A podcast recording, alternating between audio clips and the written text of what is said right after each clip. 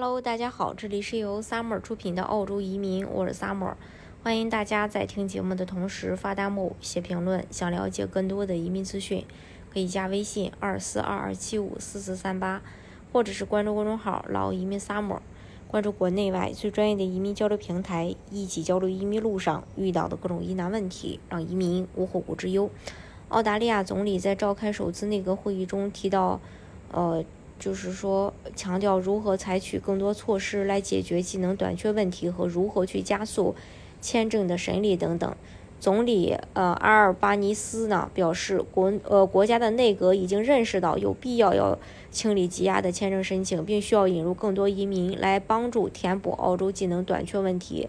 目前，一些签证申请人已经等了十二到十八个月。总理此前就表示过，他已经意识到签证积压问题的严重性。并已经要求内政部中的负责人，呃，负责就是说其他职能的人员加入到，呃，清理签证积压的工作当中，嗯，来加快签证处理的进程。除了要加快积压签证清理速度之外，在今天的那个会议上，各州领导人也明确向总理提出了技术移民的问题。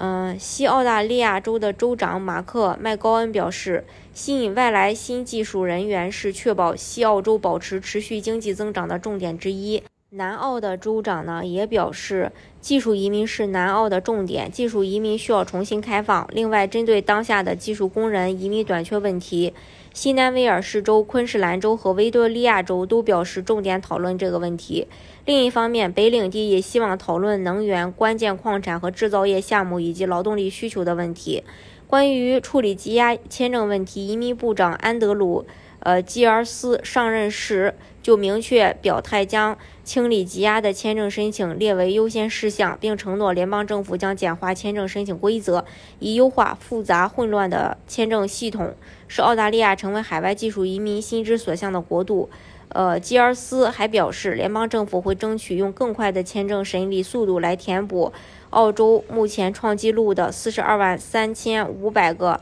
职位空缺。同时，他还提出两个要求，就是要求移民局官员提供七十多个不同签证类别的现状的数据，以及澳洲如何更好地与美国、英国、加拿大、新西兰等国家竞争人才。二是通过咨询呃咨询工会对澳洲技术移民的意见，倾听工人本身，提供一些更完善的签证制度。从总理和移民部长的态度和承诺来看，签证停止不前的积压情况应该是会有所改善。至于下一步怎么去执行，我们只能是拭目以待。如果有好消息，也会第一时间分享给大家。今天的节目呢，就给大家分享到这里。如果大家想具体的了解澳洲移民政策的话，可以加微信二四二二七五四四三八，或者是关注公众号“老移民 summer”，